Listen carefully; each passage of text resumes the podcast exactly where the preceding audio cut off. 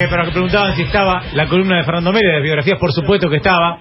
Hoy un día en el que las, informa- las informaciones han llevado un poco puestas también, pero por supuesto que sí. Hola Fer, ¿cómo te va? Estamos, estamos. Buenas noches, ¿cómo va? Muy bien. Yo vengo de noche, así que estoy habituado a decir buenas noches. Sí, estoy Eh, mirando, eh, me voy el pin que tenés ahí en la... Ah, ¿viste? Tengo un pin. es el de DAF, ¿no? El de Duff, es Bastante Duffman. boludo. Duffman. Te- Son grandes, son grandes. yo, eh, sé que es envidia, sé que es envidia, eh, pero acepto tu comentario. La semana que viene traigo otro. ¿Cuántos años tenés? 26, nada más. Ah, boludo, ya tenés una Es envidia no solo del pin, sino de la edad. No, de la edad seguro. De la edad. Seguro, a mí también me pasa. Así el que- pin hace lo que quiere. No, fuera de joda de la edad, no. Yo la viví fuerte, fuerte, fuerte. ¿Te gustaría volver a así vivirla? grande como estoy, estoy bien.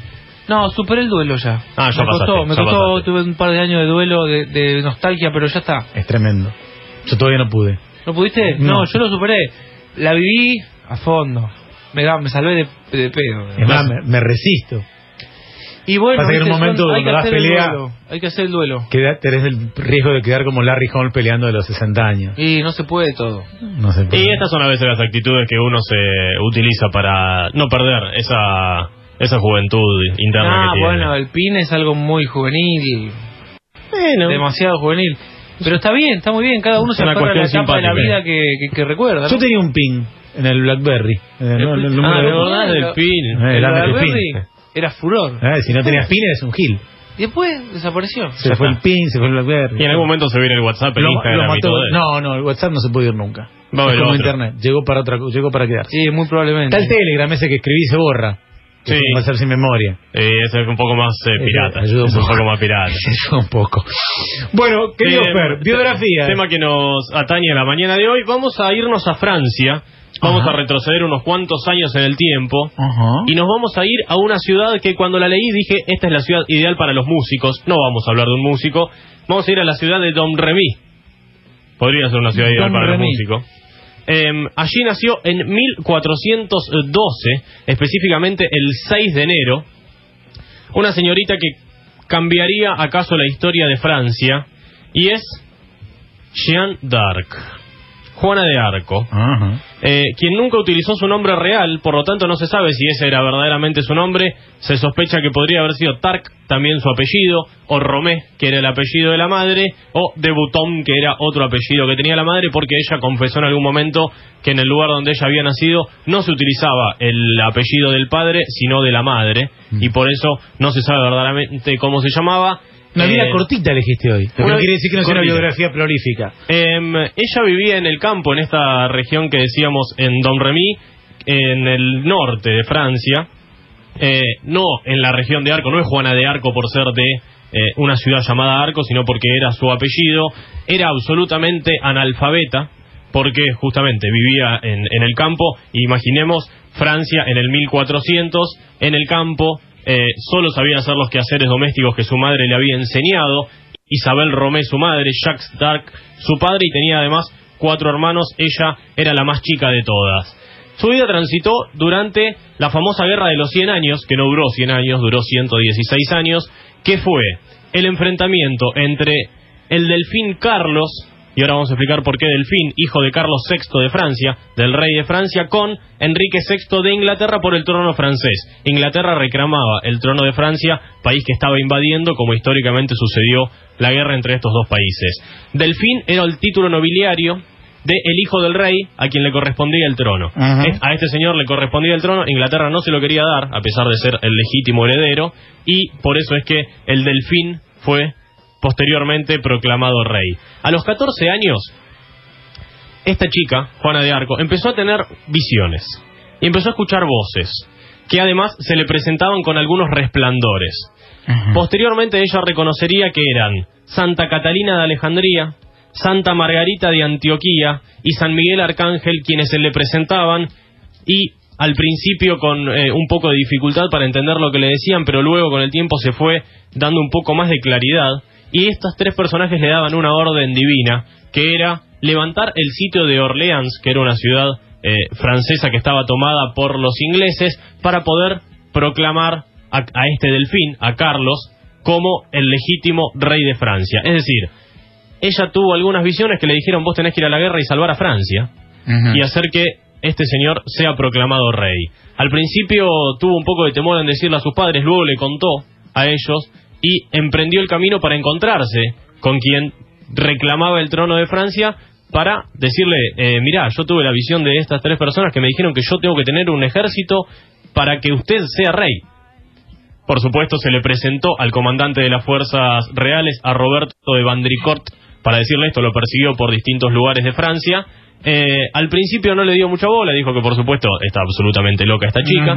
Sin embargo, ella predijo el resultado de algunas batallas, por lo que le empezó a creer, la hizo juzgar por un eh, tribunal de teólogos y se presentó finalmente ante el delfín, posteriormente Carlos VII, y este le dijo, bueno, te doy aquí una tropa de, siete, de 5.000 hombres para que vayas a Orleans a pelear.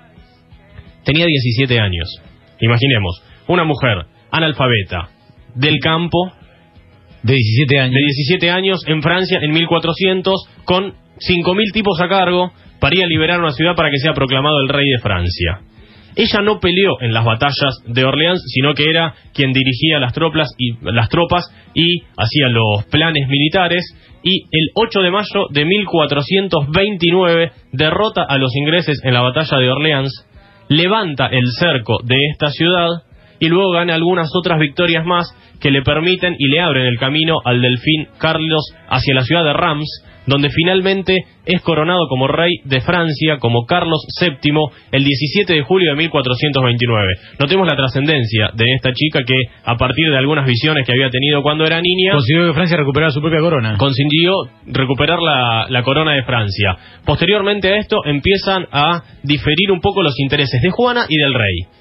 Juana que quería derrotar a los ingleses, echarlos absolutamente, seguir conquistando Francia hacia el norte, el territorio que hoy es Francia hacia el norte, y el rey quería firmar algunos acuerdos de paz que se terminen todas las historias que se venían dando hacía casi 100 años y que eh, se logren aplacar un poco todas las batallas.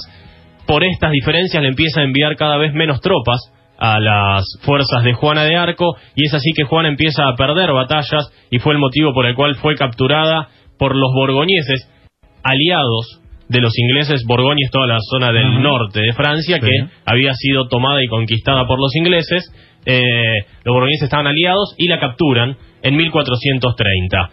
El rey tenía que hacer algo por esto, era la persona que la había salvado.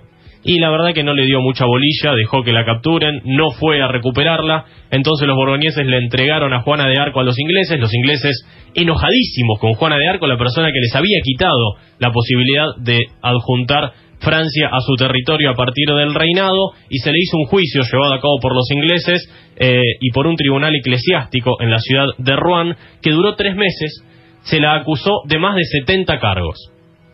Entre ellos, herejía, por supuesto por haber eh, dicho que había recibido mensajes divinos. Que en esa época la condena por herejía era una condena a muerte. Era una condena a muerte. Em, vestir como un hombre, ella se vestía como un hombre y en ese momento estaba absolutamente prohibido para las mujeres. Ser una farsante, fue acusada de brujería, se decía que las voces que escuchaban, no, que ella escuchaba no eran divinas sino satánicas. ¿Mm? Y además, hasta se le acusó de robar caballos. Esto fue uh, algunos de todos los De cargos. todo, la. Absolutamente de todo. Eh, le ofrecieron condena perpetua a cambio de admitir su culpabilidad. Ella dice, bueno, está bien, paso el resto de mi vida en la cárcel, soy culpable. Sin embargo, al poco tiempo vuelve a la cárcel eh, para, para cumplir su condena y vuelve a vestirse con ropa de hombres. ¿Por qué? Se cree que él- sus eh, carcelarios le habían amenazado de violación. Por lo tanto, a ella no le gustó mucho. Cuando la fueron a visitar los jueces, dijo que había vuelto a escuchar estas voces. Por lo tanto, se la acusó de hereje relapsa. Ese es el título, que es como si fuera hereje reincidente. El 30 de mayo de 1431, con tan solo 19 años, Juana de Arco era quemada en la hoguera en la plaza del mercado del viejo Rouen. Y cuenta la leyenda que ella gritaba muchas veces Jesús mientras era quemada, que tardó cuatro horas en reducirse a cenizas. Sin embargo, sus entrañas y su corazón no se quemaron. Esto es lo que cuenta la leyenda. Mm. El cardenal inglés de Winchester, encargado de su ejecución, eh, ordenó que se arrojasen al río estas vísceras que no se habían quemado y allí murió Juana de Arco. Pero poco tiempo después apareció Juana de Arco, viva, junto a dos de sus hermanos, Jean y Pierre. Dijo que había escapado de sus captores, que había vivido con un caballero en la clandestinidad. Epa. Recibieron regalos, eran invitados. Imaginemos, una mujer que había resucitado. Una mujer que había salvado Francia y que además había resucitado. Eran invitados a fiestas, a eventos, le daban regalos, eh, estaban viviendo una vida de un lujo absoluto. Sin embargo, un tiempo después confesaron que esto era mentira, que la falsa Juana de Arco era Claude dos Armonés. No. Y se le... Y aprovechó para juntar unos cuantos regalos. y se dio fiesta. Y los hermanos también. Sin embargo, los hermanos participaron 25 años después de la muerte en el pedido al Papa Calixto III de aquel entonces para que sea exculpada Juana de Arco de todos los cargos de herejía que se le habían presentado, cosa que eh, se logró y se convirtió automáticamente en una mártir y en un símbolo de Francia. En 1909, muchos años después, en la Catedral de Notre Dame, Pío X beatifica a Juana de Arco y es canonizada algunos años después, el 16 de mayo de 1920 en la Basílica de San Pedro por Benedicto XV, por lo que podríamos decir hoy Santa Juana de Arco, y en ese mismo año es nombrada también Santa Patrona de Francia y su fiesta se celebra el 30 de mayo, El día que la el día de su ejecución exactamente. Em, aquellas voces que le habían, algunas curiosidades de esta chica, algunas voces que de esas que le ordenaban, que tenía que salvar Francia y todo eso, también le decían que tenía que tener el pelo corto. Fue la- una de las primeras mujeres en usar lo que hoy conocemos como el corte carré. Ajá. En 1909, un peluquero eh, de origen polaco muy conocido en Francia, eh, de una reputación muy importante en París, empezó a utilizar este corte para sus cliencias, lo llamó el estilo Bob y dijo que se había inspirado en Juana de Arco, eh, que había perdido su cabellera una vez que, que iba a ser ejecutada y que fue metida en la cárcel. Algunos investigadores en la actualidad la diagnostican con eh, trastornos esquizofrénicos, epilépticos y por todas esas visiones que había tenido a Juana de Arco, la doncella de Orleans o Santa Juana de Arco. Impresionante. En, en 19 años, nada, porque en realidad 19. su vida pública es mucho menos. Su vida pública es desde los Cuatro o 14 cinco que años. empieza a tener esas Ah. visiones hasta los 17 o 10 17 que le dan las tropas para salvar. Francia, 19 que la terminan ejecutando. eh, una mujer, un ícono, sin dudas. Sin dudas, sin dudas. Bueno, interesante. Y venerada hoy, eh, además, por la Iglesia Católica, es verdad, pero también es venerada por la Iglesia Anglicana. Tenemos Sí. que Juana de Arco fue juzgada por, por tropas inglesas, o por, no por tropas, por, por los representantes de las tropas inglesas. Pero también la veneran en la Iglesia Anglicana, lo cual de alguna manera hace una especie de mea culpa por parte de los ingleses, Iglesia Anglicana que todavía no existía en ese momento porque el cisma fue posterior. Eh, interesante la historia de Santa Juana les haya gustado. Muchas gracias. Hasta el jueves próximo. Hasta el jueves que viene. Se va Fernando Mele